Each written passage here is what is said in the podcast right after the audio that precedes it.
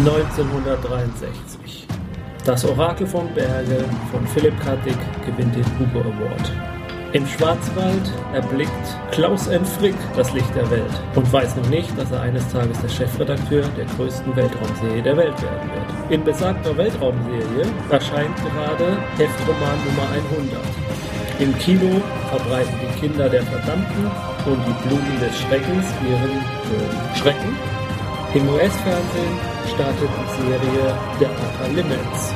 Derweil flimmert in England zum ersten Mal eine Folge der Serie Doctor Who über die Bildschirme. Und damit herzlich willkommen zu unserer neuen, nach sagen wir, Minisendereihe um die Fernsehserie Doctor Who im Jubiläumsjahr.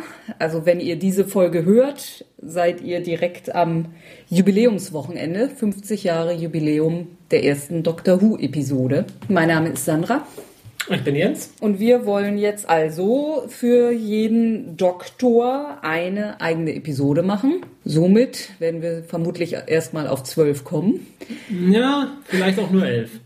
Ja, da dies die erste Episode ist, was ist denn das eigentlich, Doctor Who? Also ich bezweifle eigentlich, dass jemand das hier hört, der noch nie davon gehört hat, aber wir können trotzdem mal eine Kurzzusammenfassung geben. Also, was ist nun Doctor Who? Was ist Stellen wir uns mal Doctor ganz Who? dumm und Ja. sagen, Doctor Who ist ein Doktor, der Who macht. Doctor Who ist also eine britische Fernsehserie, 50 Jahre alt, von der BBC. Es ist im Kern ursprünglich tatsächlich eine Kinderserie gewesen, die aber schon immer auch unglaublich viel erwachsene Fans hatte. Und es geht um einen menschlich aussehenden Außerirdischen, der mit einer Zeitraummaschine, der sogenannten TARDIS, durchs Universum gondelt und Abenteuer erlebt. Und der irgendwie besonders gern auf der Erde unterwegs ist. Wofür stand TARDIS nochmal? Time and Relative Dimension in Space. Ah, verdammt, ich dachte, ich kann dich aufs Kleine Nee, nee, nee, nee. Und warum man von zwölf Doktoren spricht, wie das nun mal so ist, wenn eine Serie, auch wenn sie, sie ist nicht ununterbrochen gelaufen, aber bei einer 50 Jahre alten Serie hat man natürlich Probleme mit dem immer gleichen Hauptdarsteller. Vor allem, wenn der Hauptdarsteller gleich am Anfang schon ein etwas älterer, älterer, Mann ist. Mann ist. Ja. Und da er ja aber ein Außerirdischer ist, ist ja in der Hinsicht dann sehr praktisch. Ähm, die Rasse des Doktors, das Volk, kann sich regenerieren. Wenn die sterben, sterben sie nicht wirklich, sondern es stirbt nur sozusagen der aktuelle Körper und es wird ein neuer gebaut und Naja, gebaut. Naja, also, ähm, es, es- ist, es, es leuchtet halt äh, hübsch und ähm, äh, immer hübscher, je besser die Tricktechnik wird mit Ja. den Jahren. Und dann ist da plötzlich ein, liegt da plötzlich jemand anders, der, Und der ganz anders aussieht und sich auch äh, witzigerweise ein bisschen anders benimmt auch. ja, eben, es ist nicht nur das Äußerliche irgendwie. Es verändert sich halt das ganze Gehirn auch. Die Erinnerungen bleiben zwar größtenteils da, aber Auch nicht immer, aber Ja, es, manchmal geht so eine Regeneration halt auch etwas glatter vonstatten als. Ja, und deshalb hat eben jede einzelne Doctor Who-Inkarnation bei uns ihre eigene Sendung. Ja, auch berechtigterweise verdient, weil die Doktoren wirklich sehr verschieden sind. Also von diesem alten Herrn, mh, alten gebrechlichen Herrn, muss man sogar sagen, zu ähm, ja, dem aktuellen Doktor, der ein ähm, manischer Irrwisch ist äh, in jüngsten Jahren und ähm, vermutlich äh, mit Ritalin behandelt werden müsste eigentlich. Aber warum eine Reihe über die Doktoren? Warum über Doctor Who?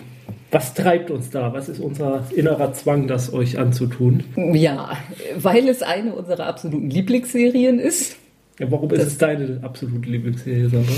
Gut, erstmal, erstmal gibt's nicht so viele andere Science-Fiction-Serien, also gerade aktuell, aber Ja gut, das sind ja auch Ja, ältere Sachen. ja, es gibt ja. ja. auch viele ältere Sachen. Ja, es hat einfach einen ganz eigenen Charme. Mhm. Also man muss eben dabei ja immer bedenken, es war mal eine Kinderserie und da halten sie ja auch bis heute dran fest, indem sie eben die Gewalt sehr reduzieren, Sexualität nicht wirklich vorkommt, Mhm. kommen Romanzen vor, aber Das haben sie ein bisschen ausgegliedert in Torchwood, der Mhm, Das war die- Spin-off-Serie, die wo sie für das dann auslassen können. Ja, und äh, eben auch gerade, ich meine, das war in den ganz frühen Doktoren noch nicht so stark, aber ja eben dieses, wir dürfen keine Gewalt zeigen, führt eben auch dazu, dass der Doktor seine Probleme fast immer möglichst gewaltfrei löst. Mhm. Und das sieht man so, ich meine, gerade in all den Military-SF-Serien, mhm. da wird halt ordentlich geballert und geknallt und explodiert und gibt's beim Doktor auch mal, aber mhm. ja, das macht würde ich sagen, ein, ist einer der großen Charmfaktoren, mhm. den die Serie hat. Und dann hat sie natürlich einfach Möglichkeiten durch die Zeitreisegeschichte einfach unglaublich epische und abgefahrene Geschichten zu erzählen. Also Dr. Who ist im Kern natürlich ziemlich trashig. Mhm auch bis heute. Also da wird nicht so furchtbar viel Wert drauf gelegt, ob das jetzt technisch irgendwie logisch ist, ob so ein Volk existieren könnte, ob das so leben könnte, wie es lebt. Aber ja, also einfach ein unheimlich hoher Fantastikfaktor. Mhm. Also für mich ist es relativ ähnlich. Es ist so eine, ich finde, eine sehr optimistische Serie, eine sehr mhm. lebensbejahende Serie. Nicht dieses Klar, es hat wirklich seine düsteren Momente und, und seine Schreckensmomente, aber es ist im, im Grunde genommen, die Grundbotschaft ist einfach eine optimistische Serie. Einfach dieses, die, die, diese, ja, dieses lebensbejahende, äh, wir gehen da raus und forschen das Weltall und der Doktor kommt irgendwo hin und er ist von allem fasziniert und, und er hat die seine Mädels meistens ja dabei, die er irgendwie beeindrucken will, indem er ihnen irgendwas zeigt und neugierig macht und, und, und, und, und zeigen will, wie großartig und toll das Universum einfach ist. Und das kommt, das kommt bei mir total an. Also das ist auch einfach. Wir wollen auch sehen, wie toll und großartig das Universum ja, ist. Ja, ja, und, und, und das Leben ist im Grunde genommen lebenswert und es ist schön und trotz der all der Monster, die da draußen eben lauern, die können alle bekämpft werden, die können alle besiegt werden und am Ende des Tages äh, ja siegt irgendwo das Gute, diese ja diese positive Botschaft, die dabei rüberkommt. Mhm. Natürlich in Ansätzen auch naiv, klar, aber äh, es ist ja, wie du schon sagst, es, es, soll ja eben auch Kinder ansprechen. Es soll ja die Kinder nicht traumatisieren und am Schluss sollen sie dann nihilistisch am, im, im, Kinderzimmer sich unter der Decke verstecken und sagen, es hat alles keinen Sinn. Nein, es hat alles einen Sinn und das Universum ist groß und toll und Und am Ende geht es eigentlich immer gut aus und äh, in den allermeisten Fällen. Ja, ja und auch dieses, ähm, das oft so das Zwischenmenschliche, Zwischenwesische so unkompliziert ist. Also ja sehr bewusst auch, weil, naja, wenn man es realistisch machen würde, müsste man jede Geschichte doppelt bis dreimal so lange. Also einfach, der Doktor kommt da hin und wird ratzfatz von allen als der Chef akzeptiert, also derjenige, der das Kommando gibt. Und ja, er hat auch, er hat auch die, fast allen Inkarnationen, ähm, ja, hat er dieses äh, dieses Vorwort-Momentum. Also er bleibt mhm. einfach nicht stehen, er läuft und läuft und und und, und er, macht und tut. Er hat und, keine, und er hat keine Angst vor Autoritäten. Wenn jemand eine Waffe auf ihn hält, dann dann nimmt er ihm die Waffe aus der Hand einfach oder oder äh, lässt sich davon einfach nicht beeindrucken. Genau. Er, er, bleibt einfach nicht stehen. Er, hat, er, lässt überhaupt keine Zeit den anderen irgendwie. Mhm, äh, mhm die Möglichkeit, ihn einzuschüchtern oder so. Ja, also es gibt halt ein Zitat, was für mich so irgendwie ein bisschen das ausmacht, was Doctor Who ist oder das so irgendwie so ein bisschen zusammenfasst. Das ist aus einer aus der New Who Reihe, also aus den neueren Serien nach 2005. Ich glaube, es ist beim neunten Doktor. Und das Zitat lautet, äh, auf Englisch, aber es kommt auf Englisch einfach nur äh, deutsche Übersetzung passt einfach nicht so. When you are a kid, they tell you it's all grow up, get a job, get married, get a house, have a kid, and that's it. But the truth is, the world is so much stranger than that. It's so much darker and so much madder and so much better. Und ich finde, das ist so das, was was man das Gefühl bei, bei richtig guten Doctor Who-Folgen ist das das Gefühl, was man immer wieder mit rausnimmt. Da mhm. draußen ist, es gibt einfach noch mehr als den Alltag und, und, und das ist gefährlich und das kann tödlich sein, aber am Ende des Tages ist es auch so viel mehr und so viel besser. Ja. Und da, da kann man jetzt sogar fast sagen, das ist ja das, was einen als, als Nerd auch so, so umtreibt. Ja, ja. Einfach ja, diese, ja. diese Begeisterung für die Welt, das Universum, ja, dass da mehr ist und, und sein kann. Und, und ich finde es halt schade, dass es, ja, da beneide ich einfach auch ähm, die englischsprachigen Eltern irgendwo, dass, mhm. sie, dass sie ihren Kindern relativ früh so eine Serie auch zeigen können und dass das was ist, was die Kinder so früh beeinflusst auch. Und ja, das ist bei uns sowas im Fernsehen eben nicht gibt in der Form. Ja, bevor wir dann mit dem ersten Doktor richtig einsteigen, vielleicht noch ein paar Worte zum Thema Spoilern. Also gerade bei den alten Doktoren werden wir im Prinzip gnadenlos spoilern, was aber im Prinzip keine Auswirkungen für irgendjemanden hat, der mal mit der Serie anfangen will oder die alten Sachen nicht kennt. Weil gerade in den jetzt neu wieder aufgelegten da ist, wenn man das Alte kennt, hat man öfter mal einen winzig kleinen Aha-Moment, aber es ist jetzt nicht so, dass da irgendwelche großen, übergeordneten Geheimnisse enthüllt werden. Also bei den neueren Doktoren, die jetzt seit dem, seit dem Reboot, da werden wir schon uns ein bisschen mehr zusammenreißen, weil die eben, wie man das ja heute bei Serien so macht, äh, übergeordnete Staffelhandlungsbögen haben und das werden wir natürlich nicht spoilern. Aber gerade bei den alten Doktoren gibt es eigentlich nichts, womit man irgendwas verderben könnte. Unserer Ansicht jedenfalls. Ja. Ähm, wenn ihr trotzdem Bedenken habt, ja, dann können wir euch auch nicht helfen. ähm, noch eine Sache zum Konzept der Sendung. Ähm, nach einer gewissen Einführung zu jedem Doktor, wo wir ihm beschreiben, was er erlebt, was seine Companions sind, dazu gleich mehr. Und ähm, was er so an Abenteuern und Feinden begegnet, ähm, werden wir eine bestimmte Folge seines Wirkens, beziehungsweise ein Serial. Ein Serial seines Wirkens, denn die alten Folgen sind noch in kleine Einzelepisoden unterteilt, die dann eine Gesamthandlung immer ergeben. Ich kann ja mal hier die erste Staffel bestand aus 42 20 Minuten oder 25 Minuten Episoden, was dann zusammen acht Serials ergab. Also eine Serial hat in seltenen Fällen mal nur zwei Episoden, meistens vier bis sechs, in ganz seltenen Fällen auch mal mehr. Ja, was wir halt hier machen wollen, ist eins dieser Serials jeweils immer vorstellen. Ja. Ähm, das ist dann unsere ganz subjektive Auswahl dessen, wo wir sagen, das ist so mit das Serial, was diesen Doktor am besten darstellt, beziehungsweise seine Zeit, in der er da war, am besten darstellt. Da müssen wir natürlich auch Abstriche stellen. Da haben wir auch mit uns immer wieder gerungen, welche wir denn nehmen sollen. Am Schluss ist dann halt irgendwo eine Entscheidung gefallen. Ja. Gut, dann leier ich jetzt mal einmal die Statistik runter. Die Episodenstatistik runter. Der erste Doktor hatte insgesamt 134 Episoden. Das waren 29 Serials und das umfasste drei und ein bisschen Staffeln.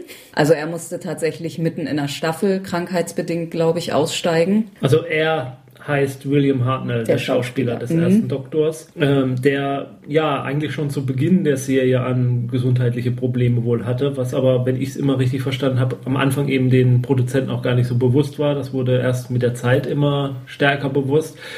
Was auch witzigerweise sich dann in den Folgen zeigt, da er sich gerne und oft verhaspelt in seinem mhm. Text. Dazu kann man vielleicht auch sagen, dass damals die Episoden wirklich ohne große Schnitte aufgenommen wurden. Das wurde quasi wie ein Theaterstück. Also ja, alles durchgespielt. Es ist abgefilmtes mhm. Theater, äh, weil Schnitte halt Geld kosteten oder einen, riesen technischen Aufwand auch darstellten. Und äh, er verhaspelt sich deswegen gerne, auch gerade bei den typischen timey-wimey äh, äh, Techno-Bubble-Wörtern was halt in die Serie eingebaut ist. Das ist eben Teil seines Charakters, dass er so spricht und die anderen Schauspieler um ihn herum reagieren da halt auch sehr gut drauf und bauen das mit in ihr Spiel dann halt eben ein. Ja, man kann vielleicht auch noch sagen, ähm, dass früher ähm, äh, der Doktorschauspieler zu sein auch wirklich ein Vollzeitjob war. Also die erste Staffel zum Beispiel hatte 42 Episoden. Da ist also schon mal fast das gesamte Jahr mit weg. Mhm. Die dritte Staffel hatte sogar 45 Episoden. Ja, und äh, er spielte eben von 1963 bis 66. Ja, der erste Doktor war, wie wir jetzt schon gesagt haben, ein alter Mann oder älterer Mann, äh, körperlich durchaus gebrechlich. Ähm, ja, man könnte sagen, so, so, so, so ein grummeliger Großvater-Typ. Ja. Von der Kleidung her eher so ja, Anzugträger, so ein bisschen so, ich, ich glaube, gregorianischer. Nee, Dickensian-schick habe ich Dicken, mal Dicken, Dickens, also Dickensian. Ah, okay. Das habe ich mal gelesen, ja. Ja, so eine also, seltsam gebundene Krawatte oder, also eine Fliege ist es ja nicht. Ist nee, ja, ich weiß nicht, wie man das genau Krawett, nennt. Ja, egal. Ähm, Schlohweißes Haar. relativ lang, also Ja. Nicht gerade typisch. Und ziemlich unsympathischer Typ, zumindest zu Beginn, oder? Ja, also äh, zu den Companions, also den Begleitern des Doktors, kommen wir ja gleich noch, ähm, die immer eine sehr große Rolle in Doctor Who spielen, weil der Doktor eigentlich nie allein unterwegs ist. Ja, also beim ersten Doktor ist es auch so, dass ihm die Companions eigentlich fast immer sozusagen unter, aus Versehen ins Schiff kommen oder er die irgendwo aufliest. Also er ist niemand, der bewusst jemanden einlädt, mit ihm zu reisen, was die späteren Doktoren eigentlich sehr gerne machen. Die haben Und- gerne Gesellschaft. Und er ist auch nicht unbedingt jemand, der die Gefahr oder das Abenteuer sucht. Nee, genau. Er, ist, stolpert da eher rein und, und er ist schon neugierig, aber eher so, auch was passiert denn hier? Aber wenn es zu gefährlich wird, ist er eigentlich jemand, der lieber die Beine in die Hand nimmt, zurück in die TARDIS geht und gut, hier sterben Menschen, mir egal. Also, Also so, ich, ich mische mich nicht ein, ähm, Genau. ist nicht mein Ding. Ich bin ja nur Reisender oder Beobachter. Ich mache hier ja nur Urlaub. War damals sicherlich so nicht geplant. Im Nachhinein passt es aber hervorragend in den Dr. Who-Mythos, dass man eben sagt, er ist ja, obwohl er der älteste Doktor ist vom biologischen Körper, ist er ja der jüngste. Und man hat schon das Gefühl, er, er findet erst in diese Rolle hinein. Also was es heißt, der Doktor zu sein. also später ist der Doktor ja jemand, der es sich zur Aufgabe macht, äh, einzugreifen. Also man muss dazu sagen, dass der Doktor später so dargestellt wird, er spürt, wenn irgendwas in der Zeit nicht stimmt. Wenn, also er ist ja nicht der einzige Zeitreisende, sage ich mal. Ähm, oder es gibt eben gerade, also er ist ja sehr mit der Erdgeschichte immer beschäftigt. Er ist ja viel immer. auf der Erde, ja, weiß ich auch nicht, komisch. Und wenn da dann irgendein Außerirdische kommen in einer Zeit, wo sie sagen, sozusagen nicht hingehören, also er spürt dann eben, Moment, nee, so gehört das nicht, die sollten jetzt nicht hier sein und dann greift er eben gnadenlos ein. Und das macht der erste Doktor noch nicht unbedingt. Später ist er da Aber wirklich sehr wir- aktiv und dem ersten ist das alles noch mehr oder weniger egal. ja, aber er ist noch der, der Azubi-Doktor. Ja. Also er ist noch nicht der Doktor. Er ist noch, er, er, er, im Laufe seiner drei Staffeln, die er hat, findet er in die Rolle rein. Und später ist er ja auch aktiver. Aber zu Beginn, mm, ja, ist das quasi sogar hinterhältig, versucht Leute reinzulegen und rauszukriegen aus seinem Schiff ähm, ähm, mit Tricks und belügt sie auch. Gut, der, später lügt der Doktor auch noch, aber äh, nicht hier jetzt schon in Eigennütziger, in Eigennützigkeit. Ja, was erfahren wir über ihn? Eigentlich Nicht viel. Nichts. Er hat eine Enkelin, auf die kommen wir dann ja gleich noch, sozusagen sein erster Companion. Also er ist am Anfang mit seiner Enkelin unterwegs. Wobei jetzt auch nie so wirklich hundertprozentig gesagt wird, ob es wirklich biologisch seine Enkelin ist, aber in späteren Zeiten der Serie wird schon gesagt, dass er Kinder hatte. Also Es könnte sein, wir wissen es nicht. ja, wir können noch mal auf die TARDIS vielleicht eingehen, weil die verändert sich genau wie er eigentlich bei jedem Doktor. Also die TARDIS sieht äußerlich aus wie eine Police-Box. Dafür ist die Serie ja sehr berühmt. Damals in den 60ern standen die tatsächlich noch in England überall rum. Und eigentlich hat so eine TARDIS einen Chameleon-Circuit, der dafür sorgt, dass die TARDIS sich immer der Umgebung anpasst, wo sie gerade landet. Also wenn sie in einem Wald landet, sieht sie aus wie ein Baum. Wenn sie irgendwo in einer Stadt landet, sieht sie eben wie was aus, was in diese Stadt passt. Deshalb eben, er steht am Anfang in London rum, deshalb sieht sie aus wie eine Policebox. Nur äh, leider ist dann dieser Circuit kaputt und sie kann ihr Äußeres nicht mehr anpassen und deshalb bleibt sie für den größten Teil der Serie eine blaue Box. Zwischendurch wird's, glaube ich, mal irgendwann für eine Weile repariert. Ja, der umstrittene sechste Doktor repariert sie, glaube ich, mal kurz. Hinterher ist sie aber wieder kaputt. Ansonsten hat er relativ wenig Kontrolle über sein Raumschiff. Oh ja. Spä- Später wird auch gesagt, dass eigentlich mehrere Time Lords, wobei dieses Wort in der, beim ersten Doktor nie fällt, also von, sein, von seinem Volk nötig sind, um so eine TARDIS vernünftig zu steuern. Also mit Glück kann er sie so grob in die richtige Richtung bringen, aber er versucht zum Beispiel über mehr als die Hälfte seiner ganzen Serials äh, seine beiden Anfangscompanions nach Hause zu bringen, an den richtigen Ort, in die richtige Zeit, ohne dass es ihm gelingt. Ja, auch da wieder äh, Doktor in Ausbildung. Ja. Gut. Ja, der erste Doktor hat noch, noch nicht das zweite große technische Gadget, was der Doktor später hat. Er hat am Anfang so einen Ring, mit dem er irgendwie alles Mögliche machen kann. Ja, aber er hat eben nicht den Sonic Screwdriver. Genau, spoilern wir jetzt schon mal, ja, der kommt ab dem zweiten Doktor dazu. So, Also sein, quasi sein Zauberstab. ja. Als wenn nicht so eine Zeitmaschine genug wäre. Ja, die Companions, wir haben jetzt schon ein bisschen angedeutet. Also sein erster Companion ist Susan, seine Enkelin. Und die geht am Anfang da in London zur Schule. Warum auch immer. Sie wollte das gern, glaube ich. Und ja, deshalb steht die TARDIS auf dem Schrottplatz rum. Ist ein Teenager und ähm, ganz eindeutig halt auch so die Identifikationsfigur für die, Die jüngeren Jüngeren, Zuschauer. Obwohl sie einem auch eine Außerirdische ist, in dem Sinne. Sie ist, also vom technischen Wissen und so ist sie weit voraus, Hat aber seltsame Lücken oder mm, fällt halt in der Schule schon auf durch. weil durch sie mathematisch, naturwissenschaftlich, also um, um Ja. Lichtjahre voraus ist. aber über geschichtliche Ereignisse seltsame. Äh, manchmal ein bisschen durcheinander kommt Ja. oder ja, eben auch Dinge weiß vielleicht, die sonst keiner weiß Ja, und die ja. deshalb unstimmig erscheinen. Ähm, und die ersten beiden anderen Companions sind dann auch zwei Lehrer von ihr, der sie eben auffallen. denen sie ein bisschen komisch vorkommt und dann folgen sie ihr mal nach Hause, um mal zu gucken, wo sie eigentlich wohnt und herkommt. Ja, äh, Ian Chesterton und Barbara. Wright. Und die stolpern also sozusagen in die TARDIS rein und er, der Doktor ist ziemlich sauer und ja, entführt sie im Prinzip. Weil sie haben jetzt sein, Gedächt äh, sein, sein Geheimnis Mhm. enttarnt und das findet er nicht gut und er nimmt sie einfach rücksichtslos mit. Zuerst wollen sie es natürlich nicht, aber dann. Ja. ja, also am Anfang gibt es auch tatsächlich relativ oft Streit. Und die beiden sind dann aber im Laufe der Zeit auch so ein bisschen der moralische Kompass. Also weil wir ja schon gesagt haben, dass er sich nicht so für andere interessiert und nicht eingreift und eigentlich die beiden am Anfang die Helden sind, die helfen und eingreifen und ihn dann auch teilweise überreden, Ja. einzugreifen. Ja, also wenn man es so nimmt, sind die zwei eigentlich auch mit dafür verantwortlich, was später der Doktor wird. Mhm. Also ich glaube, niemand mehr später prägt ihn so sehr. Mhm. Also vielleicht später Rose noch den neunten Doktor, wenn sie ihn Mhm. rausholt, so aus seiner aus seinem Kriegstrauma. aber da greifen wir jetzt sehr Ja. vor.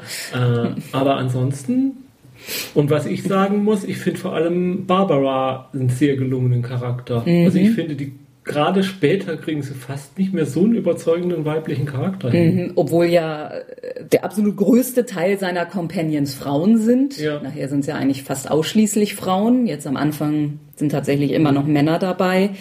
Und es gibt also eine lange Phase, wo die Frauen nicht viel mehr zu tun haben, als zu schreien und zu laufen. Ja, aber gerade Barbara, finde ich, gibt ihm halt so viel Widerworte auch. Mhm, und, und, Klingt jetzt blöd, Widerworte. Also hat eine eigene Meinung und eine eigene Und Vorstellung. vertritt die auch. Und, und, und- klar hat sie manchmal Angst, ist ja, Ja, auch ja. eigentlich völlig realistisch, aber Also sehr- sie, sie ist auch mutig Ja, ich und, einen und Mhm. ungewöhnlich modernen Charakter, äh, wo man sagen muss, ja, da waren wir sogar schon mal weiter, was, was Mhm. Da die kam später ein großer Rückschritt. angeht. Ja. Susan war halt, äh, Susan war deshalb, glaube ich, nicht so ganz gelungen und ich glaube, deshalb hatte die Schauspielerin auch bald keinen Bock mehr, weil die halt einerseits ja eigentlich so überlegen war, Ja, jetzt ja. gerade den beiden Lehrern vom Aber Wissen. man merkt es überhaupt nicht. Nee, sie durfte zwar immer mal die Tür öffnen von der was ja, also sie durfte die Kontrollen anfassen, aber ansonsten war sie halt wirklich immer nur Quietsch und Schrei und Also Lauf das, und das ist halt auch das Problem der weiblichen Companions auch später, dass eigentlich ihr einziger Zweck ist dazu, äh, da gefangen genommen zu werden und vom Doktor gerettet zu werden. Mhm.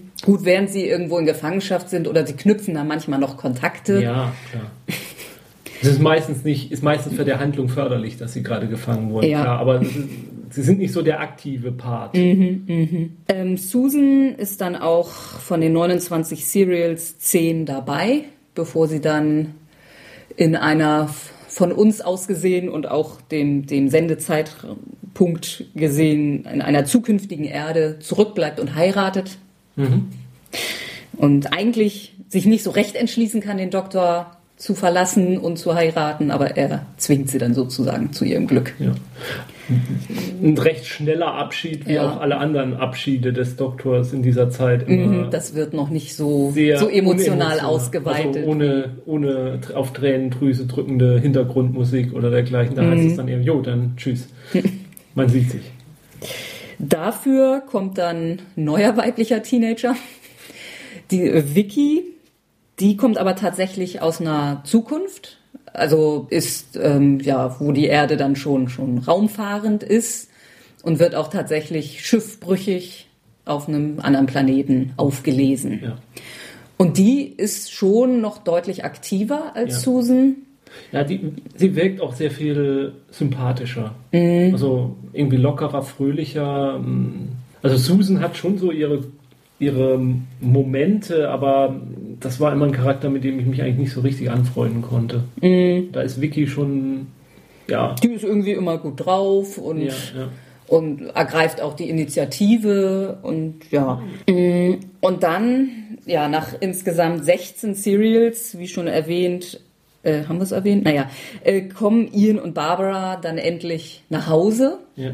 wenn auch mit einem mit einer anderen Zeitmaschine, nicht der TARDIS. Sind bis jetzt innerhalb des, des ersten Doktors sind sie beide der längste Companion, waren 77 Episoden dabei. Und dafür kommt dann ein anderer raumfahrender Mensch, also eben auch technisch schon ein bisschen weiter. Und ab da ist dann eigentlich so diese Familienkonstellation vorbei. Also Ja. am Anfang war es halt wirklich mit Barbara und Ian so die Ersatzeltern für den Teenager und dann noch der Opa dazu. Und das endet dann zu diesem Zeitpunkt und endet auch für immer. Ähm, ja, zu dem Zeitpunkt haben wir dann also Steven und Vicky. Ich muss sagen, ab da gefällt mir das mit dem ersten Doktor auch nicht mehr so richtig gut. Also, das gilt jetzt nicht unbedingt für die einzelnen Stories des Serials, aber tatsächlich, da fehlt dann plötzlich was. Ja, also die, Also die Chemie und so mit Ja. Ian und Barbara war schon. Und, und es geht ja dann auch nicht mehr so lange mit Hartnell dann, also mit dem ersten Doktor. Und ich glaube, das ist auch einfach mit ein Grund, dass er dann aufhört. Also das, weil, weil die, glaube ich, man hört das immer so aus den Audiokommentaren und, und äh, den Zusätzen, die man auf DVDs oder so kriegt, dass die schon irgendwo tatsächlich so eine Familie am Set auch waren. Gut, das hört man oft bei diesen Dingern, aber da, da kaufe ich das schon tatsächlich ab. Ähm, weil, weil sie halt mal sagen, es gab viele Spannungen, wie man sie in Familien auch kennt, gerade mit verschiedenen Generationen eben. Und, und das geht da dann flöten irgendwie. Und das hätte dann quasi auch das Ende der Geschichte von Dr. Who sein können. Ja. Das Ende hätte oft kommen können. Ja. Aber bisher ist er nicht tot zu kriegen. Ja, dann hatten wir also Vicky und Steven. Dann geht irgendwann Vicky weg. Dann kommt wieder der nächste weibliche Teenager. Wer ist das? Dodo? Dodo, genau. Ja. Dorothea Chaplet. Ja, das ist. Ja, nun muss man sagen, die können wir gar nicht so richtig doll beurteilen. Also man muss noch mal sagen, beim ersten und zweiten Doktoren sind sehr, sehr viele Folgen verschollen. Weil die BBC irgendwann mal neuen Speicherplatz brauchte und alte Episoden gelöscht hat. Man kann sich heute irgendwie nicht mehr vorstellen. Aber ja, also es gibt sehr, sehr viele Episoden, die einfach nicht mehr aufzutreiben sind. Und von Dodo haben wir, glaube ich, genau eine Episode. Also wir besitzen jetzt nicht alle Episoden, die man noch kriegen kann. Das Regal ist so schon voll genug. Aber ja, Dodo ist auf jeden Fall tatsächlich aus der, der Ausstrahlungszeit sozusagen. 60er Jahre, Ja. Hippes Party Girl. Nee, nee, das hippe Partygirl ist Polly eher. Ach so. Dann habe ich die zwei jetzt verwechselt. Ja. Wer ist Polly? Ja, irgendwann äh, ist Steven dann auch weg. Und dann, ja, kurz darauf geht dann auch Dudu weg und äh, sorgt aber sozusagen noch für die beiden neuen Companions und auch die letzten Companions des ersten Doktors, Ben Jackson und Polly Wright, die dann auch wieder aus den 60er Jahren kommen. Polly ist das erste Mal ein bisschen älter. Also nicht so alt wie Barbara, aber so, ich würde sagen, Anfang 20er, also mal dann keine Teenagerfrau mehr. Und die ist tatsächlich so ein Partygirl und viel mit Charme und, und Ben Jackson ist ein Sailor, ein Seemann, aber wohl auch ein relativ, also jetzt, jetzt nicht tump, sondern durchaus auch mit viel, viel Wissen und, und also durchaus. Eher eher so Bauernschleue, also nicht so. Ja. Nö, ich glaube, es geht schon ein bisschen Okay. drüber hinaus. Die beiden sind nachher auch noch beim zweiten Doktor eine ganze Weile da. Da ist aber tatsächlich keine einzige Folge von zu kriegen.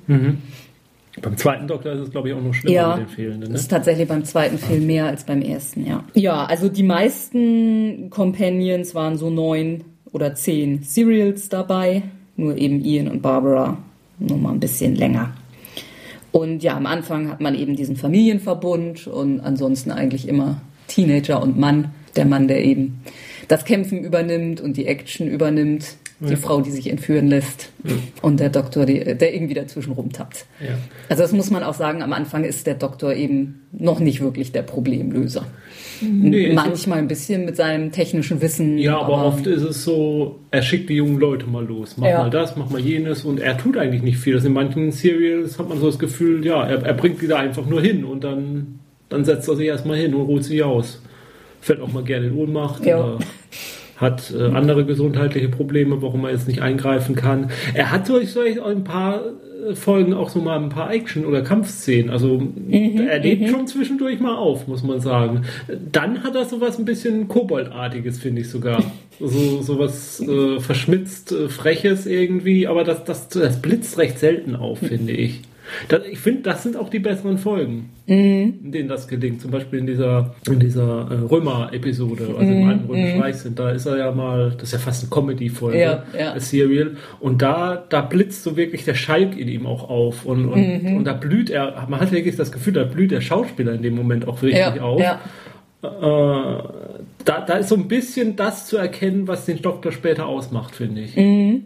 Ja, dann werde ich jetzt noch mal ein paar Inhaltsstatistiken zum Besten geben. Man kann so oder ich habe jetzt in diesem Fall äh, die Episoden in, in drei bis vier verschiedene Kategorien eingeteilt. Die Episoden, die auf anderen Welten oder im Weltraum spielen.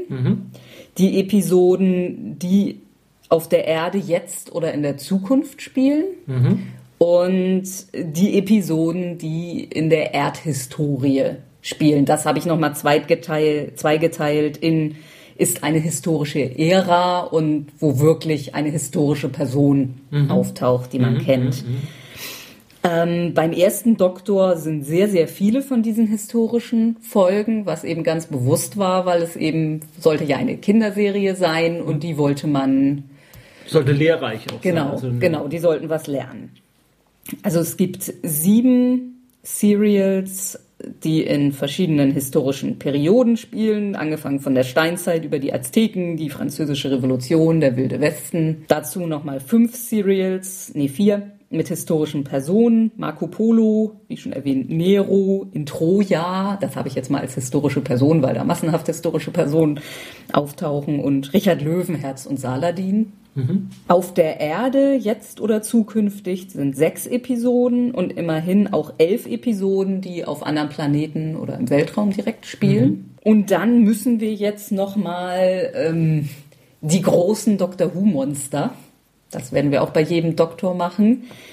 Gleich beim ersten Doktor werden die beiden Monster oder Gegner schon ähm, vorgestellt, Die uns noch jahrelang begleiten. ja, und Im Guten die, wie im Schlechten. die aus Doctor Who einfach nicht wegzudenken wer sind. Allen voran die Daleks. Exterminate.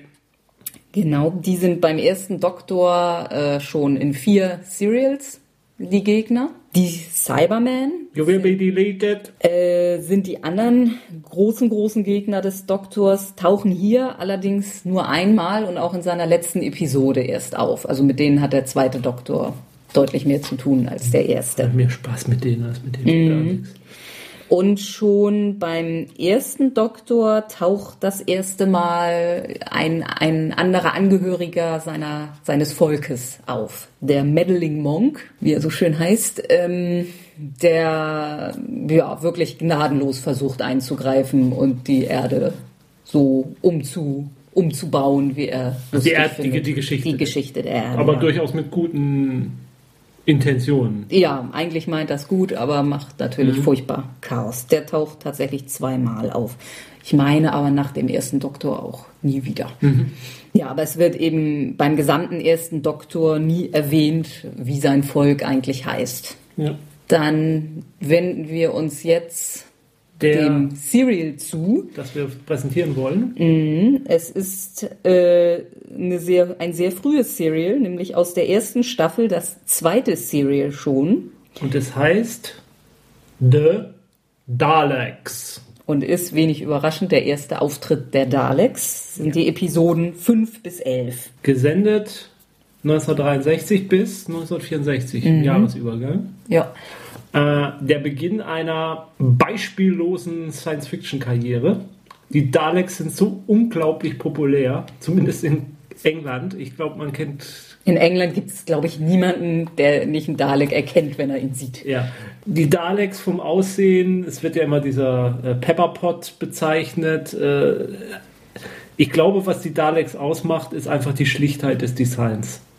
Also es ist einfach, einfach so eine Metallhülle mit einem drehbaren Kopf und da diesen zwei Fühlern und sie, sie wirken im ersten Moment so lächerlich und können so unheimlich und bedrohlich werden und es ist es ist wirklich ein echt gelungenes Design, das kann man nicht anders sagen. Es ist wahrscheinlich deswegen auch so oft benutzt worden, weil es sich so gut nutzen lässt filmisch. ähm, und dadurch, dass man einfach nicht viel sieht von ihrem Innenleben, dass man einfach nur diese Metallhülle sieht, können sie auch über die Zeit konnte das Design bestehen bleiben, ohne irgend anfangen lächerlich zu wirken. Beziehungsweise es ist schon im ersten Moment so lächerlich, dass es gar nicht mehr schlimmer werden kann. ja, es ist schwer zu beschreiben, aber äh, natürlich macht auch viel diese Stimme aus. Dieses Computerverzerrte. Ja, ja, dass das klar, also ohne diese Stimme wird das Design wird das Design nicht funktionieren, wird, wird der ganze, also es ist einfach das Gesamtpaket, was davor funktioniert. Und was man sagen muss, einfach was auch, glaube ich, den Charme der Serie, den Erfolg der Serie ausmacht, sind diese, sind drei, sind zwei hervorragende, sind, ja, diese zwei hervorragende Designentscheidungen. Das erste sind eben die Daleks, das zweite ist die TARDIS selber in ihrer Schlichtheit von außen, diese Policebox, wo man reinkommt und dann, ja, sie ist innen größer als außen. Einfach Haben wir diese, noch gar nicht erwähnt. ja, einfach diese Idee zu haben. Ähm, und das dritte, was die Serie dann eben ausmacht, ist diese letzte Entscheidung dieser Regener Regeneration. Und dann auch zu sagen, der Schauspieler, der danach kommt, muss nicht den ersten Schauspieler nachmachen, sondern kann ihm sein eigenes Gepräge geben und startet damit seine eigene Epoche. Äh, Das ist so genial, weil diese Serie hat damit den, den Reboot quasi immer wieder eingebaut, kann sich immer wieder neu beleben und erfrischen, auch durch diesen Wechsel. Und das ist, glaube ich, das, was, dies, was, was auch den Erfolg ausmacht und was auch ermöglicht überhaupt, dass diese Serie so lange bestehen kann. Und das ist ja auch meistens geglückt. Ja, Also es gibt halt ein paar Doktoren, die im Allgemeinen als etwas schwächer betrachtet werden. ja. Ein Totalausfall.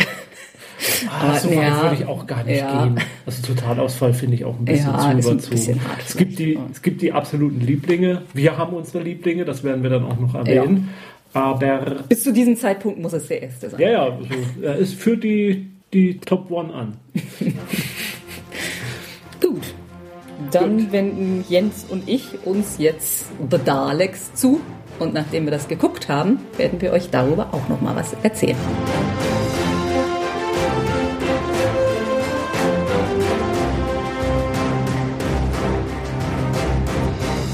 Und hier sind wir zurück nach Begutachtung des Serials The Daleks.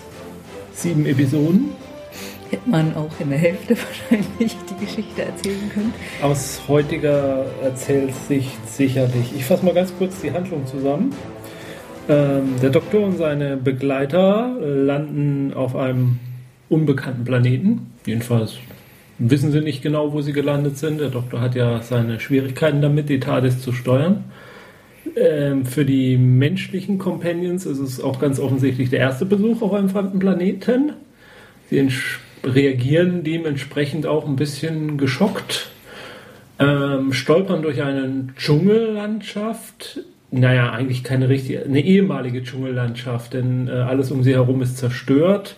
Sie finden relativ schnell heraus, dass wohl ja Krieg oder irgendwas getobt haben muss, der die ähm, Pflanzenwelt zerstört hat.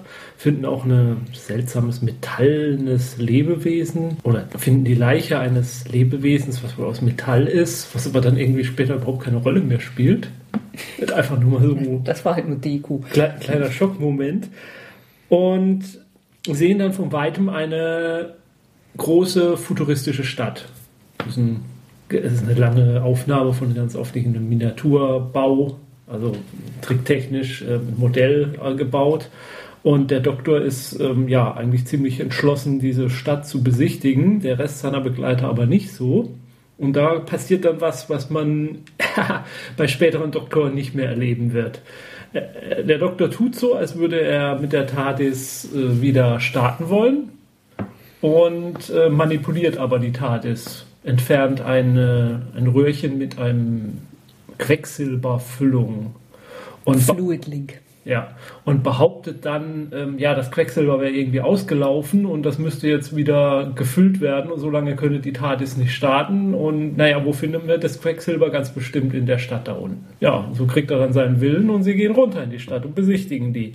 Und dann passiert, was passieren muss. Die titelgebenden Daleks tauchen auf nehmen erstmal Susan gefangen, später dann den Rest der Mannschaft. Ja, wir. Nee, nicht Susan, Barbara. Okay. Dann eben Barbara und danach den Rest der Mannschaft. Und ja, und ab dem Zeitpunkt ist der Doktor dann erstmal ausgeschaltet, denn alle leiden sie unter ja, einer radioaktiven Verstrahlung. Denn das war eine ganz seltsame Aufnahme ganz am Anfang der Episode. Da sieht man, wie der Doktor in seiner TARDIS guckt, die hohe Luft ist in Ordnung und alles ist gut. Und dann gehen sie raus. In dem Moment, in dem sie weggucken, schlägt plötzlich der Geigerzähler auf der äh, auf der Katadis-Konsole zu sehen ist. Und später macht dann sich offensichtlich auch keiner mehr die Mühe, da nochmal drauf zu gucken. Alarmton gibt es auch nicht. Warum die, der Geigerzähler erst dann ausschlägt, wenn keiner mehr hinguckt, ja, äh, Dramaturgie, ne? Was hat sich die TARDIS da wieder beigedacht? Ja. Und äh, jetzt leiden sie plötzlich halt unter dieser Verstrahlung und der Doktor leidet am meisten und ist erstmal eigentlich weg aus der Handlung. Der liegt da nur noch so rum. Äh, den Rest der Handlung bestreiten dann erstmal die Companions.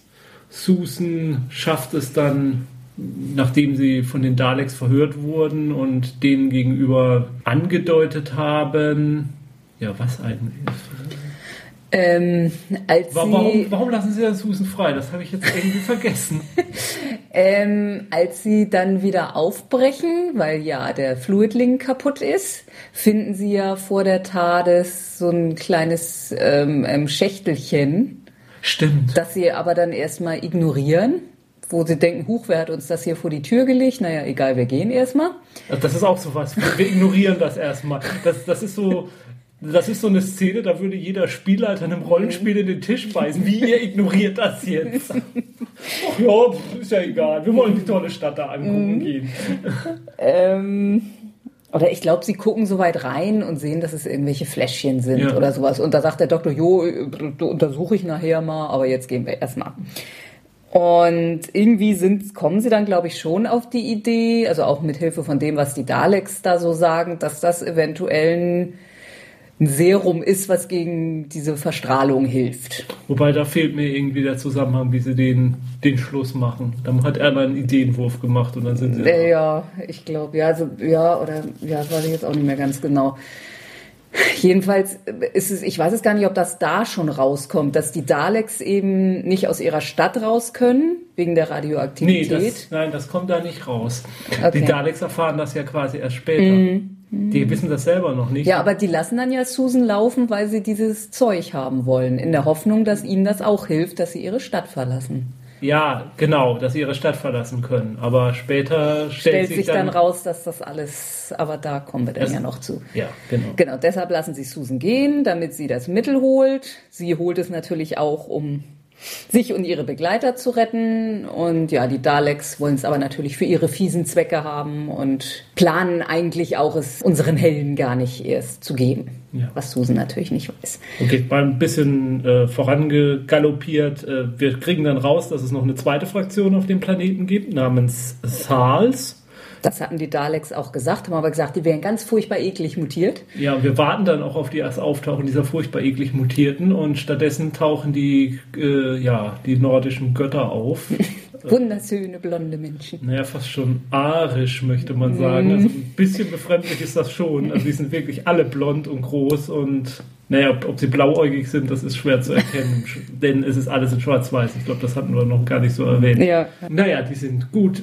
Das sind die edlen Wilden. kann man schon fast sagen. Und die sind auch Pazifisten und die wollen Frieden mit den Daleks schließen. Sie haben selber Probleme, weil sie keine Lebensmittel mehr haben und denken dann, Susan könnte vielleicht vermitteln. Also wir geben euch Also jetzt kommt auch raus, dass das Heilmittel von denen ist. Das haben sie eben ganz selbstlos ihm so vor die Tür gelegt. Ja, anstatt zu klopfen, legt man das einfach vor die Tür.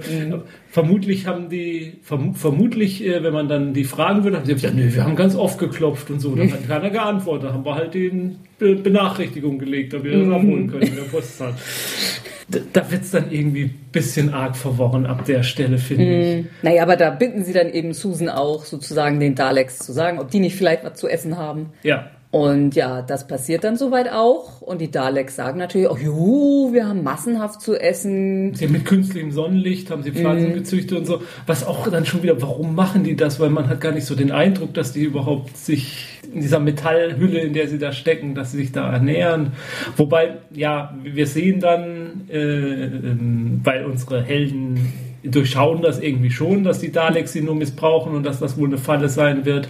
Unsere Helden flüchten dann auch. Mhm. Und da ähm, Überwältigen sie einen Dalek. ja, das ist sehr einfach noch. Also man muss, wenn man, wenn man nur den New Who kennt und weiß, wie gefährlich da ein Dalek ist und dann sieht, wie leicht da die Daleks überwunden werden. Okay, die haben schon eine Entwicklung mitgemacht. Ja, naja, da ist ja vieles. Da, wie gesagt, die Daleks können nicht aus dieser Stadt raus. Lass uns und gleich mal ähm, am, ähm, am Ende der Zusammenfassung nochmal drüber reden, wie sich die Daleks Ja, da unterscheiden okay, von, okay. von späteren Daleks. Mhm, auf jeden Fall wird dann Dalek überwältigt, der, Und- der Panzer wird aufgemacht. Und dann wird irgendwas rausgehoben und das wird auch gar nicht gezeigt. Und das finde ich eine richtig schwache Szene, muss ich sagen. Denn Ian hebt da irgendwas raus, hebt, packt das in so ein Bündel rein und, und legt das auf den Boden und die reagieren überhaupt nicht auf das, was sie da sehen. Also wir als Zuschauer sehen es ja nicht, klar, aber die gucken da Naja. Ian und Doktor, gucken- der Doktor gucken schon ein bisschen verstört und, Ja, und machen, aber- sehen auch zu, dass die Frauen das nicht Ja, sehen. aber ich finde, es ist ziemlich runtergespielt. ja. Also so Na gut, beim Doktor kann man sagen, der hat nun schon viel gesehen, aber Ian ist ein erster Außerirdischer, den er sieht. Und, Also- und später ist dann nochmal so eine Kamerafahrt dann auf das, was ein da drin ist. Und das ist ein kleines so. schwarzes Tentakelchen. Mehr sieht, man, mehr sieht man dann auch von den echten Dahl. Also was, was da drin steckt, nicht. Ja, und Ian kann dann da reinklettern und kann dann so tun, als wäre er ein Dalek. Und kann damit auch rumfahren. Da überlisten sie dann nochmal ein Dalek. Dann gibt es noch eine kleine Aufregung, bis sie dann hochgefahren können mit dem Aufzug. Aber dann sind sie irgendwann raus. Ähm, und dann sind sie schwupp bei den Saals. Ja, also die, Ta die Thals kommen dann, um das versprochene Essen abzuholen. Ian kann sie gerade noch warnen. Nur der Anführer der Thals stirbt. Und ja, dann kommt erstmal ziemlich viel Gesappel zwischen unseren Helden und den Thals, weil die Thals wollen halt nicht gegen die Daleks vorgehen. Und äh, Ian versucht und Barbara versuchen, also der Doktor sagt dann eigentlich auch gleich, jo, dann können wir jetzt gehen. Ja, das ist auch wieder typisch Doktor, wie man ihn kennt. Ich mische mich da nicht ein, ich gehe jetzt, macht mal, was ihr wollt. Ja, und Ian und Barbara versuchen halt verzweifelt die Thals dazu zu überzeugen, dass sie sich wehren müssen, dass sie nicht überleben werden, wenn sie sich gegen die Daleks nicht wehren. Und die wollen schon aufgeben, als dann da, da, da, Ian feststellt, dass er den Fluid Link nicht mehr hat. Jetzt ist er Der ja- verschwunden. Ja, also weil er war ja die ganze Zeit funktionstüchtig. Ian hatte ihn dann eingepackt, als nachdem das geklärt war.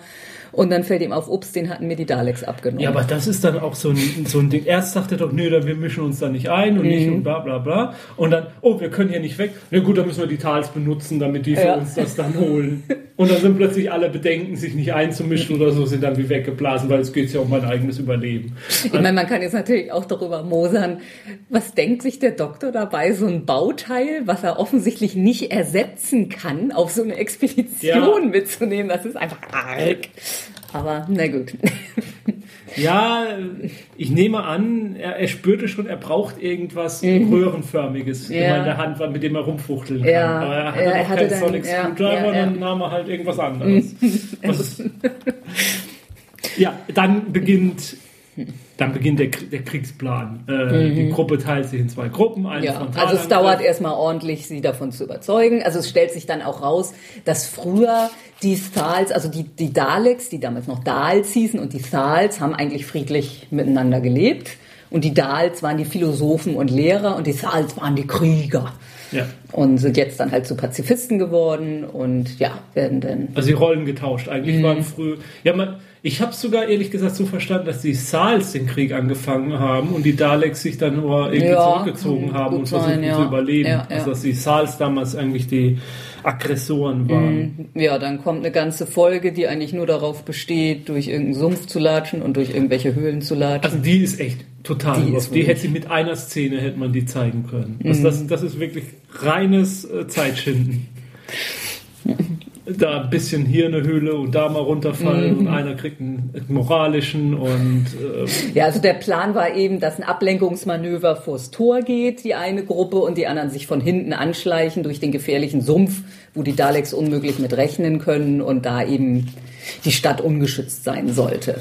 Ja, eine wichtige Entwicklung mittlerweile bei den Daleks, die haben jetzt diese Anti-Radioaktivitätsdroge oder Arzneimittel und verabreichen das erstmal den, der ersten Schicht und stellen dann fest, die drehen durch, die spinnen plötzlich alle rum. Ähm, sterben. Und sterben. Und dann stellen die Daleks fest mit ein paar Experimenten, oh, wir brauchen Radioaktivität mittlerweile zum Überleben. Wir können gar nicht ohne Radioaktivität überleben und da draußen lässt die Radioaktivität ja langsam, äh, äh, lässt sie nach. Das heißt, wir müssen alles wieder radioaktiv machen und jetzt läuft der Countdown halt. Erst reden sie drüber, eine Neutronenbombe zu zünden, dann, das ist auch wieder so eine komische Handlung. Ja, wir machen eine Neutronenbombe und dann, uh, eine Neutronenbombe, wann geht das los? Und dann ein paar Szenen später, oh, Neutronenbombe dauert zu lange, 27 Tage. Das, ja, gut, dann keine Neutronenbombe, dann, Dann jagen wir irgendwie das Kraftwerk ja, in die ja. Luft.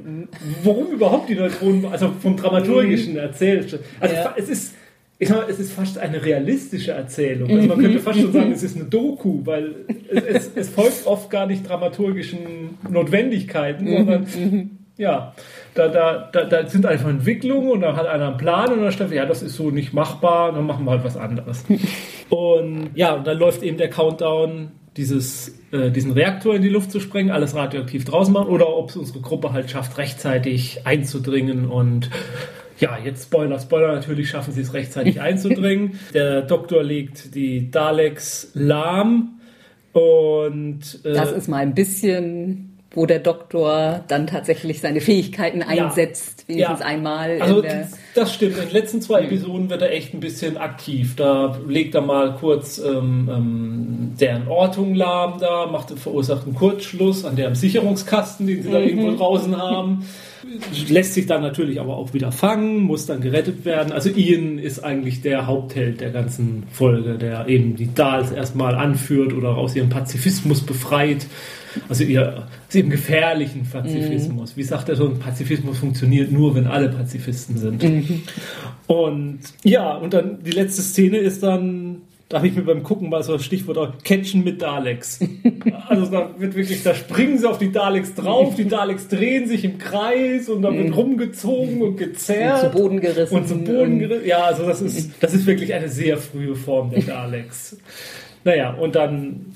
Dann ist aber bei, der, bei den meisten anderen Begegnungen des Doktors mit den Daleks, also jetzt beim ersten Doktor ja ähnlich. Ja. Also da am Ende von der, der Folge äh, Invasion of Earth, ja. da werfen die die ja auch alle um. Stimmt, da, da gibt es doch auch eine Szene, wo zwei Leute einen Dalek hochheben quasi und dann mit dem so jubeln durch die Straßen laufen. Ne? Oh, ja. Ja, und das ist dann, äh, es wird alles lahmgelegt, die ganze Stadt ist lahmgelegt und das ist dann das Ende der Daleks. Ja, die werden wir nie wiedersehen. Nee, nee. Und es, äh, es wird äh, ganz am Ende der letzten Folge wird auch dann, glaube ich, der Name des Planeten mal erwähnt. Dann heißt es mal, es ist Skaros. Skaro. Und das ist dann halt später, wird dann immer wieder in späteren Dalek-Folgen, die dann eine Rolle spielen, äh, wird dann immer wieder, Skaro ist halt die Heimatwelt der Daleks. Also es war auch nicht irgendein Außenposten der Nee, Daleks nee. oder so, man Das kann es nicht sagen, das ist die, der Ursprungsplanet der Daleks und in dieser Folge sieht es so aus, als wären alle Daleks ausgerottet. Ja. Also man muss sagen, dass die Daleks ja auch nie als wiederkehrende Bösewichte geplant war. Ich weiß, ich, ich denke mal, jeder Bösewicht war nicht als, als mehrfach wiederkehrend geplant, vielleicht der Master mal. Aber ähm, ja, aber sie kamen halt so gut an und das hat sich ja nun bis heute bestätigt, dass das die richtige Wahl war, die haben wieder, den, wieder den, zu den, bringen. den ähm, geistigen Schöpfer der Daleks, den Terry Nation, auch richtig reich gemacht. Offensichtlich war Den, den Designer leider nicht so. Nee, der, hat, Designer glaub hat überhaupt nichts davon gehabt, aber irgendwie der Schra Drehbuchschreiber, der muss wohl immer wieder, der muss so einen guten Vertrag gehabt haben, dass er da immer wieder Tantieme gekriegt hat, wenn die Daleks benutzt wurden. Ja, das ist so die Folge. Am Ende der Folge verschwinden die und endet aber wieder mit einem Cliffhanger für eine andere Folge, weil Ja, offensichtlich hat die TARDIS schon wieder eine Fehlfunktion. Als sie nämlich starten, ähm, ja, fallen plötzlich alle in Ohnmacht da in der TARDIS. Also die TARDIS ist definitiv vom Planeten verschwunden, sie ist weg, aber irgendwas passiert dann drin. Also das ist zu der Zeit ja auch noch jedes Mal so eigentlich, dass die Folgen mit einem Cliffhanger ineinander übergehen. Okay, aber das war The Daleks in der, naja, nicht ganz so schnellen Kurzzusammenfassung. Wie hat er dir gefallen, Sandra? Der, Ja, also man muss eben sagen, die haben sich damals sehr viel Zeit gelassen. Man könnte auch sagen, sie haben Zeit schinden betrieben. Ja. Also heutzutage wird das halt einfach alles sehr, sehr viel fixer erzählt. wäre das ein Zweiteiler oder wäre es sogar nur in einer Folge? Ja, weiß ich nicht. Also 90 Minuten hätte man es definitiv schaffen Ja, können. Äh, 45 Minuten weiß ich jetzt nicht. Das hätte vielleicht ein bisschen knapp werden können. Also es, man muss ehrlich sagen, bei den allerersten Doktoren sind selten Folgen dabei, die man so richtig gut findet, die von vorne bis hinten Spaß machen, sage ich mal. Also mir fällt jetzt ein beim ersten Doktor The Romance. Ja. Die ist relativ außergewöhnlich, weil die auch sehr witzig irgendwie ist. Und hat natürlich bei uns mit den Römern gleich wieder. ja, aber bleiben, bleiben wir Ja, bei The Daleks. ja. Also sie ist mit Sicherheit nicht eine der schlechtesten. Ich meine, man muss halt äh, bei vielen Sachen auch einfach mal die Zähne zusammenbeißen, weil das halt alles so unlogisch ist. Und man, mein Gott, sind die alle dämlich. Aber ich meine, da werden heute noch Kinofilme gedreht, Ja. wenn man dasselbe empfindet. Ich finde die ersten zwei, drei Episoden finde ich eigentlich schon richtig gut gemacht. Mhm. Weil da auch so ein bisschen diese klaustrophobische Atmosphäre Mhm. rüberkommt, dieser Stadt. Ich finde auch das Design der, also der Innenräume eigentlich gar nicht schlecht. war. Die Türen sind alle so, so abgeschrägt oben. Ja, ja, wo die Menschen sich alle immer bücken müssen. Ja, also der, der, links ist die Tür niedriger als rechts. Also Mhm. das, ich weiß nicht, ob ich das jetzt anschaulich erklärt habe, aber ähm, äh, und, und, und die, die, die rollen da natürlich so rein in, in, in die Wand, aber irgendwie, das, das wirkt schon irgendwie fremdartig. Alles so ein bisschen komischen Winkel, alles irgendwie. Mhm. Also es, es wirkt schon so, als hätten da nicht Menschen das gemacht. Ja, ja. Mhm. Und, und das ist schon gut gemacht und auch bis, ja, also auch das erste Auftauchen der Daleks oder so ist nicht schlecht. Also die, eine Szene, in der Barbara ist, glaube ich, die, ist ja die erste, die Dalek mal sieht. Und da sieht man ja, äh, das ist der Cliffhanger der ersten Episode, da sieht man halt nur diesen, äh, diesen Das, das, Pü- Pümpel da. Ja, äh, in- den Augenpümpel. in, in, ins, in, in, ins, in, ins Bild rein. Das sieht nicht so doll aus. Das wackelt dann auch so komisch. Ja, ja. Aber dann das erste richtige Auftauchen der Dalek. Ja, man sieht sie im ersten Moment, denkt, wie blöd, und dann kommt die Stimme dazu irgendwie. Und das, das wirkt schon. Also das hat Und man muss auch sagen, also dadurch, dass die Daleks ja so primitiv gebaut sind und man sich heute auch noch an das Design hält, sahen die damals nicht wirklich anders aus als heute. Ja. Also auch nicht, nicht schlechter, großartig oder so. Also im Gegensatz zu den Cybermen, Ja, ja die, die damals gruselig aussahen und heute ganz, ganz anders aussehen. Die, ja, also da funktioniert es auch, auch, auch dann die Szene, wie die dann gefangen sind und, und dahin siechen mit der Radioaktivität oder so. Ich finde schon, da kommt sowas wie ein bisschen wie Spannung auf. Ja, ja. Aber ab dem Zeitpunkt, wo diese Saals dann auftauchen, da, da, da wird es richtig zäh Mhm. zum Teil. Ja, ja, das ist viel zu viel. Das ist ja fast eine ganze Folge im Lager der Ja. Fall, dann eine ganze Folge, wo sie dahin latschen. Und ja, das ist ein bisschen viel. Also ich würde die ersten drei Episoden, glaube ich, so lassen, auch von der Erzählweise. Und dann, ja, was auch auffällt halt, es ist, das haben wir aber auch schon, glaube ich, erwähnt, es ist halt abgefilmtes Theater. Also es ist sehr wenig, fast gar keine Schnitte, keine dramaturgischen, ähm, aufregendes Hin- und Hergehopse zwischen den ähm, äh, äh, Akteuren. Ähm, die Tricktechnik, ja, ist natürlich dementsprechend fast nicht vorhanden. Die Musik ist sehr zurückhaltend bis fast nicht existent, was auch für moderne Verhältnisse recht ungewohnt ist. Nichtsdestotrotz, also die drei, Episoden, die drei ersten Episoden würde ich schon eine gute Wertung geben. Wobei man jetzt nochmal, äh, würden, würde diese Episode heute jemand als besonders rausstellen, wenn es nicht gerade die erste Dalek-Episode gewesen wäre? Also wenn das jetzt irgendwelche anderen Außerirdischen gewesen wären, wird diese Folge dann heute noch, noch groß interessieren oder irgendwie besonders wichtig sein oder wahrscheinlich Wa- nicht. Wahrscheinlich nicht. Also die Botschaft, die dahinter steckt, so mit diesem Krieg und, und dass sie dann halt alle drunter litten und dass jetzt aber dieser Pazifismus doch zu stark ist und, Mhm. und dass man sich wehren muss, wenn man. Da ist keine richtig dolle Botschaft. Nee, dahinter. nee. Das, das stimmt schon. Also wir hätten diese Folge mit Sicherheit nicht gewählt, wenn es nicht die Folge, Ja. die erste Folge um die wichtigsten Gegner des Ja gut, aber es ist, ist die erste aber- Folge mit den Daleks, es ist die erste Folge, die auf einem fremden Planeten Mhm. spielt, es ist die erste Folge, die in der Zukunft spielt. Gibt's in der Zukunft? Das weiß man jetzt überhaupt nicht. Okay, wirklich. das stimmt. Das weiß man nicht. Nee, hast recht. Das, das weiß man nicht. Das könnte auch in der Vergangenheit spielen, ja. Ja, wir wollten jetzt dann nochmal darüber reden mit den Daleks. Ja. Also man muss sagen, aus heutiger Sicht äh, ist diese Folge, naja, nicht Kanon, ist jetzt zu hart gesagt, Kanon ist es natürlich, aber passt sie nicht mehr in die spätere Zeitlinie der Daleks rein. Nee. Also, Wobei man natürlich sagen kann, bei Doctor Who ist ja das Schöne, Paralleluniversen und hier Zeit geändert und da Verlauf der Zeit geändert. Es, Also es es könnte- natürlich trotzdem so gewesen sein, könnte- dann wurde irgendwas verändert und deshalb es ist das könnten nicht natürlich mehr. Auswirkungen des Time Wars zum Beispiel sein. Ja, ja. Weiß man nicht. Äh, erstmal von erstmal die Sachen, die man rational weg erklären kann eigentlich. Die erste ist, die Daleks haben, können nur in dieser Stadt existieren, weil sie keine eigene Elektris äh, keine eigene Energieversorgung haben, sondern sie bekommen Energie über statische Elektrizität. Ja, aus dem Boden Aus dem Boden quasi. heraus. also so gesehen am Luftballon rubbeln. Ja, also das sind Metallplatten und die Daleks sind ja auch Metall, metallisch und da rubbeln die über das Metall drüber und dann Laden sich so laden auf. sich auf und dann haben sie Strom Und und können deshalb nicht aus der Stadt raus. genau und dann ist halt eine Szene in der ähm, bei der Befreiungsakt, als sie unsere Helden fliehen aus der Zelle, dass sie einfach eine einen Mantel auf den Boden legen und da den Dalek dann quasi drüber schieben und in dem Moment hat er keinen Strom mehr, Ja. weil der Kontakt weg ist.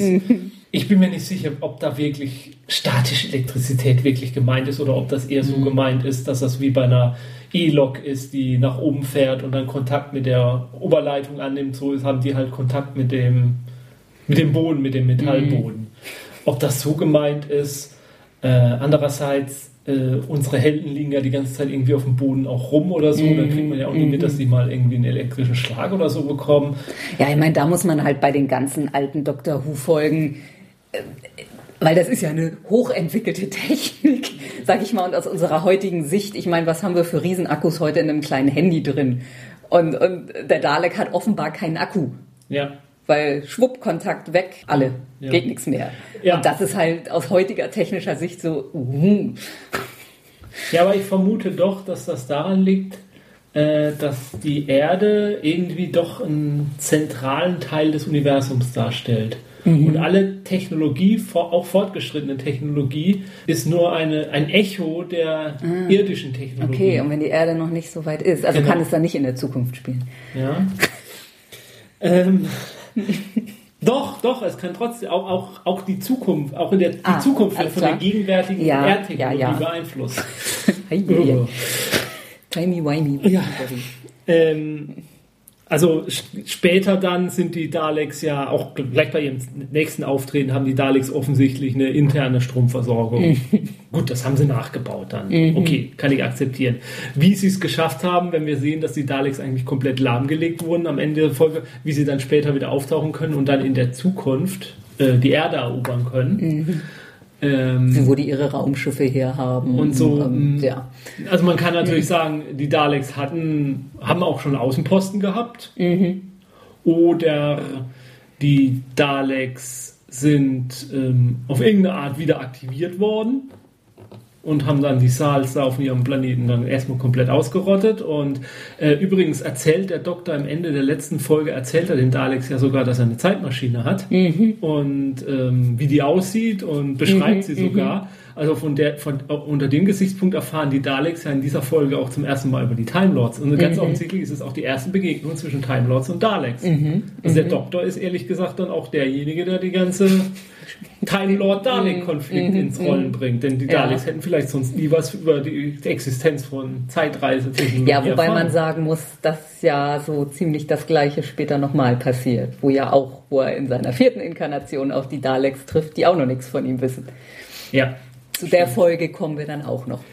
Und was man halt jetzt nicht so wegrationalisieren kann, ist irgendwie diese Behauptung, da hätte es einen Krieg gegeben und die Dals hätten sich sozusagen in ihre unterirdische Stadt äh, gerettet und hätten dann diese Dalek-Körper gebaut, um da drin zu überleben zu können von dieser Radioaktivität. Das widerspricht dann später allem, was wir über den Ursprung der Daleks, über die Genesis der Daleks erfahren, der Daleks erfahren, denn da heißt es dann später, es gab diesen Wissenschaftler namens Devros, der ähm, Kriegsmaschinen gebaut hat. Und um diese Kriegsmaschinen zu bauen, hat er halt gewisse äh, Freiwillige seines Volkes benutzt und hat ja eine, ja, eine Maschine, Cyborg, Kampf-Cyborgs erschaffen irgendwie Mhm, und, und wurde dann aber wahnsinnig und wollte eigentlich. Naja, jetzt nicht, wir kommen ja zu der Episode noch. Ja. Aber das widerspricht vollkommen Ja, dem, ja. was hier von den Daleks erzählt Also als die die Folge gemacht haben, haben sie diese jetzt die erste Folge ignoriert. Ja. Also Also ja, fast. Mhm. Ja, der Planetenname ist geblieben. Mhm. Garrow, der Planetenname ist geblieben und das war's. Und, und ja gut, das Aussehen und so, aber Ja, eigentlich die, die, ganze, die ganze Hintergrundgeschichte. Okay, es gibt einen Konflikt, es gibt einen Mhm, Krieg auf diesem Planeten zwischen zwei Parteien, aber davon, dass die Dals die friedlichen Philosophen waren, die sich da genötigt haben, bleibt nicht mehr so viel Nee. dann über. Aber wie gesagt, wir wollen jetzt nicht so sehr vorgreifen. Okay. Da kommen wir beim vierten Doktor danach zu. Gut. Wir haben es jetzt mehrmals schon erwähnt, aber ich finde es nochmal bemerkenswert, eben die Rolle des Doktors. Also, Der war am Anfang nicht so, wie wir ihn heute kennen. also er ist wirklich zum Teil ein, der Schurke in diesem Stück auch. Also er, er, er manipuliert und lügt seine Begleiter an, nur weil er ja aus, aus Neugier. kind, kindischer Ja. Neugier einfach diese Stadt da besichtigen will. Und eben auch kein bisschen Verständnis dafür hat, dass die armen Menschen von der Erde, die jetzt gerade das erste Mal einen außerirdischen Planeten betreten haben, noch nicht so abenteuerlustig sind. Wobei, das, der Gedanke kommt mir jetzt, die späteren Doktoren sind so viel besser da auch nicht. Die hätten dann aber überhaupt nicht erst manipuliert. Die hätten nur gesagt, ach halt Schnauze, wir gehen da jetzt raus. Also mit Forward Momentum und die hätten sich erst gar nicht auffallen, äh, aufhalten lassen oder in irgendeine Diskussion oder so. Die haben gesagt, oh, was Tolles Neues, wir müssen uns das angucken, erforschen, weg. Ja, obwohl ja nun eigentlich später die Companions, dann kann man sagen, dann wählt er sie sich da halt so sorgfältig aus, dass er einfach weiß, dass die da Spaß dran haben und das auch wollen. Ja, aber äh, manipuliert er sie nicht auch eigentlich? Ja. Also da, man kann sagen, später wird die Manipulation raffinierter. Da ist es sehr plump. Ja, und dann diese ganze Geschichte, wie er da eigentlich ständig abhauen will. Ach, mir sind die Zahls egal, lasst uns gehen. Oh, wir können nicht gehen. Naja, dann müssen sich die Zahls in Gefahr bringen, um uns zu helfen. Ja, ja. Also das ist schon sehr fragwürdig. Das war eigentlich alles, was wir jetzt zu den Daleks erzählen können. Zu den Daleks an sich könnten wir noch ein paar Stunden referieren, Ja, aber zu zu, Daleks. zu, der Epi zu, der, zu dem Serial The Daleks, ja. Ja, ist auch nicht der kürzeste Titel mit einer Dalek, mit Daleks im, im Namen. ich glaube, es gibt kein Serial, das Daleks heißt. Nee, aber in der ersten Staffel von New Who heißt die eine Folge doch nur Dalek, oder? Mhm, ja, stimmt. Da heißt die sechste Folge einfach Dalek. Das kriegt man dann tatsächlich nicht mehr kürzer hin. Nee. Ich denke, dann sind wir mit unserer ersten Doctor Who-Episode am Ende. Mögen weitere folgen. Ja, wir werden mal gucken, ob wir am Konzept noch ein bisschen drehen. Nehmen da gerne zu Hinweise zu äh, entgegen. Was vielleicht nicht interessiert oder was vielleicht zusätzlich interessiert hätte. Genau. Und damit verabschieden wir uns vom ersten Doktor. Er hat natürlich jetzt nach The Daleks noch einige andere Abenteuer zu bestehen. Auch Abenteuer gegen die Daleks. Und die können ihm auch nicht das Wasser reichen, aber dann tauchen andere Schurken auf. Nämlich die Cybermen. Und denen kann er sich dann erst richtig in einer neuen Inkarnation stellen. Und bis dahin Guckt schön weiter. ja. Guckt schön weiter. Doctor Who. Zum Beispiel das Serial. The Dalek. Tschüss. Tschüss. Ich wollte eigentlich fast noch erwähnt haben, dass ja in, in dem Serial tatsächlich auch das erste Mal Exterminate gesagt wird. Aber nur einmal. Ja, und ich glaube, das ist auch erst sehr später überhaupt reingekommen. Also das war, war jetzt nicht von langer Hand geplant, dass ich das sagen. ich. Hm. Wären die Daleks ohne das Exterminate die gleichen gewesen? Naja, zumindest werden sie wiedergekriegt. Mhm. Die Generation von Kindern, nicht auf